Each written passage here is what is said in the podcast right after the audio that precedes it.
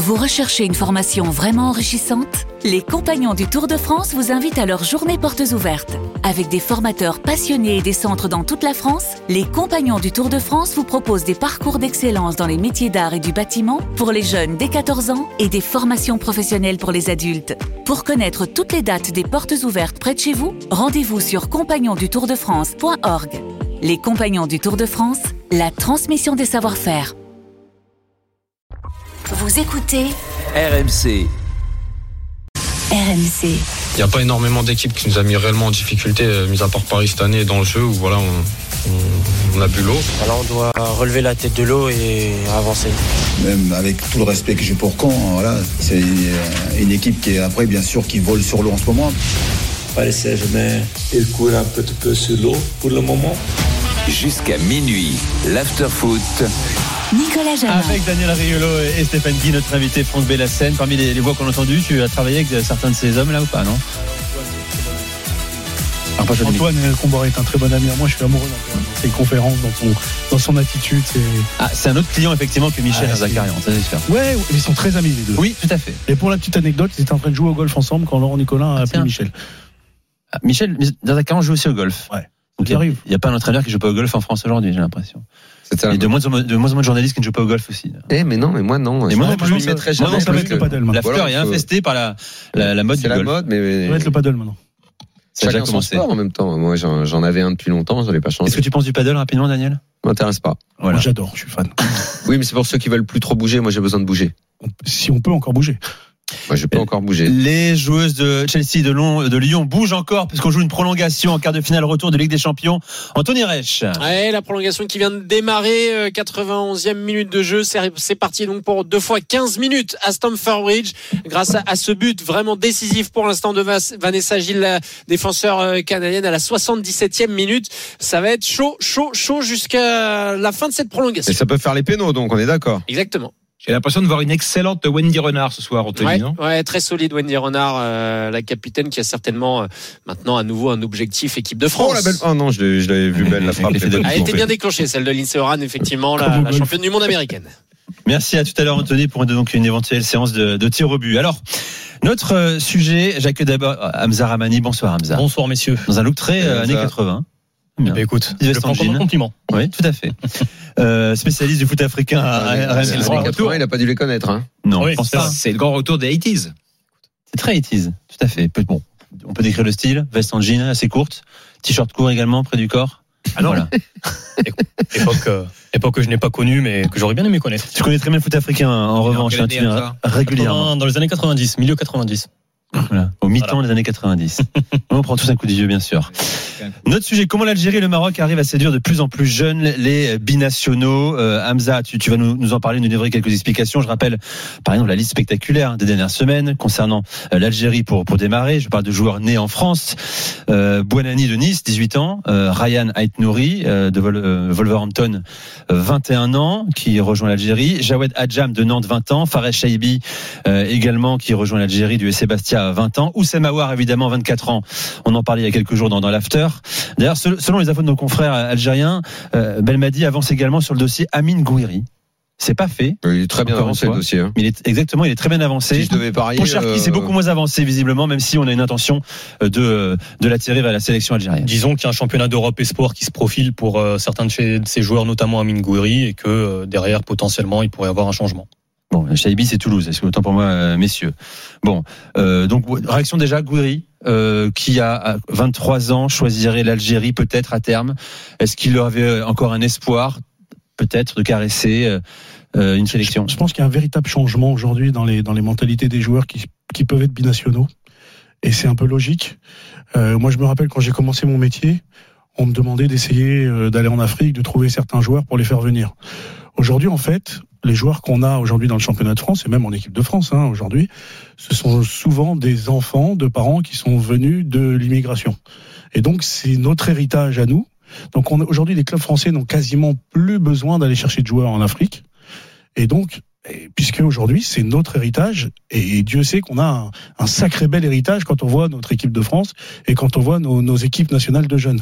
Donc, après, il y a peut-être un moment euh, une certaine volonté de réussir dans, l'équipe nationale, euh, peut-être qui appartient à, certaines origines. Et je pense que l'émancipation du Maroc aujourd'hui dans les différentes compétitions, euh, et on l'a vu encore dans les différents matchs amicaux qu'il y a eu euh, ce week-end, euh, fait que ça donne des idées à certains joueurs de dire, bah finalement, je vais peut-être aller dans Parce mon qu'on équipe. peut- on peut gagner avec le Maroc ou avec l'Algérie comme l'Algérie Exactement, exactement aujourd'hui. Euh, donc ça aussi, ça peut donner certaines idées. Mais c'est aussi Hamza un travail hein, permanent de lobbying hein, presque de euh, Jamel Belmadi pour la sélection algérienne. Ouais, c'est vrai que Belmadi, depuis qu'il est arrivé, euh, il cherche à, à renforcer cette, euh, cette sélection, notamment par euh, des, des binationaux. Alors il y a un double discours parce qu'il y a le, le discours qui va tenir en, en public où il dit euh, moi je n'ai pas à convaincre tel ou tel joueur de venir, ça doit venir de sa part. Et puis il y a ce qui se passe. Ça, c'est le euh, discours de Walid Regragui. Et puis il y a ce qui se passe en, en off, en tout cas pour euh, pour Jamel Belmadi. Et, et c'est vrai que euh, Il a dit, Aguilar, par exemple. et il l'a dit en conférence de presse il y a quelques jours avant le, le match face au Niger. Euh, Ait Nouri et Oussem Aouar, c'est un travail de quatre ans. Quatre ans de discussion pour finalement les avoir aujourd'hui en, en sélection euh, en sélection algérienne. Et effectivement, tu, tu en parlais tout à l'heure, euh, Daniel, euh, par rapport à, à Walid Regragui. C'est ce qu'il disait notamment sur le cas Brahim Diaz. Il n'a pas envie de forcer la main. Le joueur, c'est à lui de, de venir. Je crois qu'il le disait dans dans l'after, le fait que le joueur doit faire lui-même le premier pas, qui est cette intention sincère, parce que le jour où il faudra jouer une Coupe du Monde, alors ce sera facile pour pour, pour- le joueur de, de se motiver, mais le jour où il faudra aller jouer un match de qualif euh, au, au Botswana sous 45 degrés, bah, peut-être que la motivation à ce moment-là euh, elle sera moindre. Donc euh, effectivement, on, on le voit avec euh, avec Walid Regragui, c'est en train de se, se développer. Et puis il y a euh, cette euh, cette fédération marocaine aussi qui a travaillé depuis de longues années en, en essayant 2014, hein, avec en essayant de, prendre des joueurs extrêmement jeunes, un travail de détection très très important. Dans plusieurs La clubs fédération européens. euh, pays européens. hein. Euh, dans les 2005, dans les 2006, dans les 2004, dans les 2003, la fédération. Moi, j'ai des jeunes joueurs. euh, ils sont contactés par la fédération algérienne, et il y en a certains qui ont rejoint la sélection en U20, euh, en U19 euh, pour y aller. 18, On se concentre sur les talents le, le Mais- plus précoce, mais hein, je dès l'âge trouve- de mais 14 sincèrement, je trouve ça tout à fait logique. Quoi. Hum. C'est, c'est pas, moi, je trouve que c'est vachement bien pour le football africain. Et puis, ça fait avancer euh, euh, aussi euh, le, le football là-bas. Même si au Maroc, ils ont quand même une formation qui est plutôt pas mal avec l'académie qu'ils ont créée euh, euh, là-bas. Walid, c'est, mon ami puisque j'ai joué avec lui. Euh, on se connaît depuis euh, 30 ans. Je l'ai vu cet après-midi encore au téléphone. C'est vrai que Walid, il force pas les choses.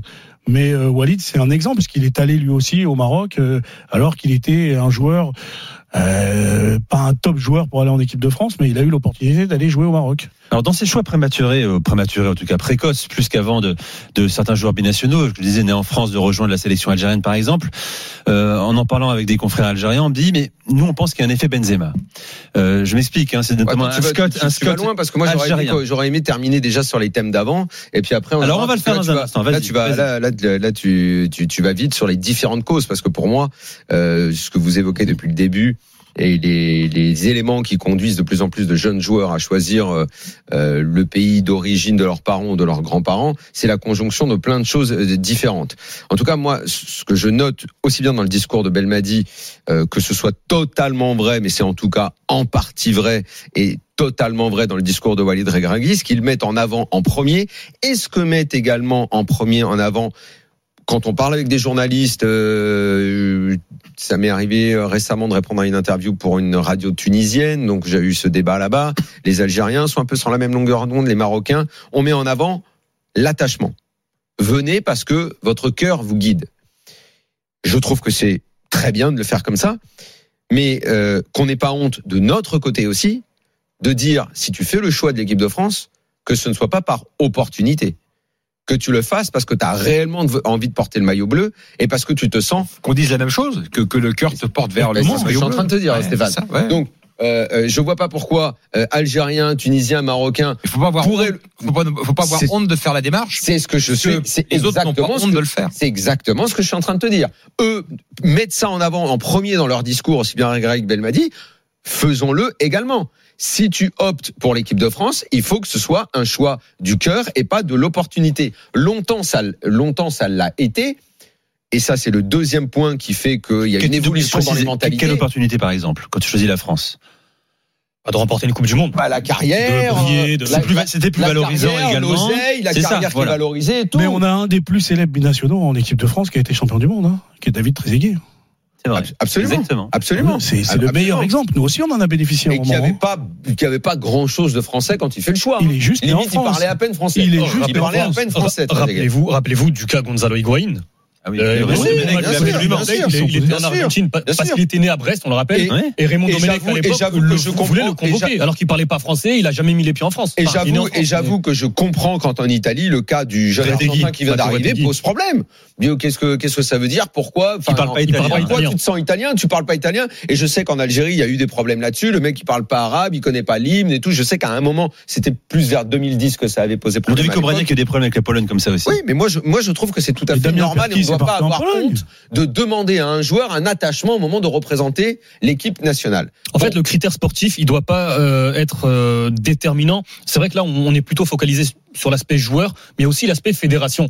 Et le travail des venir, fédérations, justement, j'allais je venir, venir. Donc il y avait après il y a, il y a les autres éléments, il y a le travail de la fédération parce que pendant longtemps, il y a des joueurs africains qui rechignaient et on peut les comprendre. Ils disaient qu'est-ce que je vais aller faire dans ma sélection africaine? C'est mal organisé, on joue sur des terrains de merde, euh, il y a pas l'oseille. Après tout, tu pouvais entendre ces arguments-là qui fait que de toute façon, il n'y avait pas de, de vraie carrière internationale à mener. Les choses ont beaucoup évolué. Regardez une canne pendant des années, c'était bien plus pénible qu'aujourd'hui. C'est devenu un vrai spectacle. Le niveau a augmenté. Tu nous le dis à chaque fois. Ouais, mais il y a Euh, une contrepartie. c'est mieux. Quand, quand tu parles de, de ces joueurs-là, regarde aujourd'hui le Ghana, par exemple. Euh, le cas qui euh, était très, enfin moi je le, je le vivais très mal, c'est Kevin Prince Boateng dans les années Ouais, ouais, 2010. bien sûr, bien sûr, Aujourd'hui, bien on a un nouveau cas. Bien sûr. Moi, ça m'a ça m'a fait mal de le voir en sélection ghanéenne à la dernière Coupe du Monde. C'est Iñaki Williams. Iñaki, Williams, c'est un joueur qui très très jeune a performé Oui, avec Bilbao. il a un des frère en Espagne. parce que Exactement. Il a À un l'âge frère en de- Espagne. à l'âge de 18-19 ans, Ouais, il commence sûr. à performer avec Bilbao. Lui, tout au long de sa carrière, il dit c'est l'Espagne ou rien. À 28 ans, le Ghana se qualifie pour la Coupe du Monde. Et il n'a aucun avenir avec l'Espagne. bien sûr, bien sûr. Il fait le choix d'aller jouer avec l'Espagne. C'est le choix de l'opportunisme, bien sûr, c'est extrêmement agaçant. Oui, bien sûr. Et effectivement, t'as d'accord. Nico Williams. Maintenant, on va parler du côté fédération. Est-ce que la fédération espagnole ou est-ce que Luis Enrique aurait convoqué Nico Williams, même s'il était performant avec Bilbao pour la Coupe du Monde, s'il n'avait pas cette double nationalité Mais tu cette sais que cette histoire, cette histoire d'attachement, c'est à la base de tous nos débats foot, que ce soit pour le club, que ce soit et a fortiori pour l'équipe nationale. C'est ce qu'on aime dans, dans, dans le football, c'est l'identité. C'est tu te sens parisien, tu vas pas jouer à l'OM, tu te sens milanais, tu joues pas. Enfin, c'est les vieux débats du foot. On Il faut pas renier, faut pas renier ses origines ni sa culture. Absolument pas. C'est- Il faut pas en profiter non plus. Alors, voilà. on, Donc, parle d'Amine Goïri depuis au départ. Hmm. Bon, Amine Goïri, il était en équipe de France, jeune. Et tous les joueurs que j'ai cités, tous les joueurs que j'ai cités sont passés euh, Mais en si 18, aujourd'hui, 19, son 20. Cette semaine, il joue avec les espoirs, Oui, mais Mais aujourd'hui son cœur décide d'aller c'est en que- Algérie, c'est très bien. Mais je suis absolument d'accord qu'il ne faut absolument pas renier. Et moi, dans tout ce débat, moi, je le mets toujours en avant parce que le discours qui avait été, à mon sens, dans ces dernières années, le plus intelligent, c'était celui d'Abdou Diallo, l'ancien joueur du PSG, un joueur intelligent, le. Sénégal. Interview qui était nickel, qui avait dit moi, et en plus, il, l'avouait et sans honte, et il n'y avait pas de honte à avoir.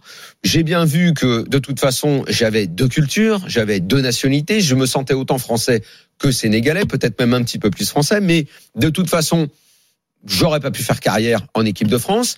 Et dans ma vie, jouer une Coupe du Monde ou avoir une carrière internationale, c'est quelque chose que j'estimais bien pour moi. Et cette expérience, le Sénégal pouvait me l'offrir. Il dit pas que ça. Parce que Bah, et c'est- là, et c'est là complète. Mais effectivement. moi, j'aimais déjà bien cette Et- partie-là du ouais, oui, discours. mais effectivement, et c'est là où en fait où il faut pas être trop dur avec les joueurs qui prennent le choix à 22, 23 ans de choisir la sélection africaine. Je parle pas des Iñaki Williams qui à 28 ans décide, mais je parle des autres. C'est que Abdou Diallo, lui, ce qu'il explique dans cette ITV au Sherman, il dit tout au long de sa jeune carrière, il était en équipe de France euh, U17, U18, Ouais, U19, absolument. enfin, Mmh. Du coup, lui, il n'avait pas de vacances puisqu'il avait chaque année en été des compétitions internationales. Conséquence, il, Il ne pas connaissait pas exactement. Et un jour, il devait disputer l'Euro Espoir. Sylvain Ripoll euh, devait le convoquer. Et lui il avait une intervention. Sénégal, il avait un une- truc. il avait une intervention Absolument. chirurgicale qui devait l'empêcher de faire la prépa. Sylvain Ripoll lui dit si tu fais pas la prépa, tu viens pas à l'Euro. Lui, a, il a pris la décision de se faire opérer. Résultat. Pas d'Euro Espoir avec l'équipe de France. Il a pour la première fois de sa vie des vacances. Il va au Sénégal. Il découvre le, le pays, Tout le fait. Sénégal. Et il découvre Et à le ce pays, moment-là, ça le touche intimement, famille, et ça le touche. Exactement. Absolument. Et il veut défendre les couleurs du Sénégal. c'est très juste. T'as bien fait d'ajouter cette On partie-là va faire une pause, les gars. Il y a beaucoup de joueurs qui ont joué avec leur sélection nationale, donc de, de, de, de l'un de leurs deux pays, sans jamais avoir vu le deuxième pays. Oui. Il y en a beaucoup. Ouais. Beaucoup, beaucoup. On fait une pause, on revient dans un instant. D'abord le direct, c'est important, la prolongation, quart de finale, euh, retour de Ligue des Champions, Chelsea-Lyon. Anthony Reich. 104e minute de jeu euh, dans euh, cette rencontre et toujours 1-0 en faveur de l'Olympique lyonnais. Ce but à la 77e de Vanessa Gilles, une première période de prolongation plutôt dominée par les Lyonnaises, mais qui ne se sont pas procurées de, de vraies, vraies situations dangereuses et n'ont pas mis en danger Berger, la gardienne de Chelsea. 1-0 pour Lyon, 104e. L'after revient dans quelques secondes avec Stéphane Guy, Daniel Riolo, Franck Bellassène et Hamza Ramani. A tout de suite sur RMC.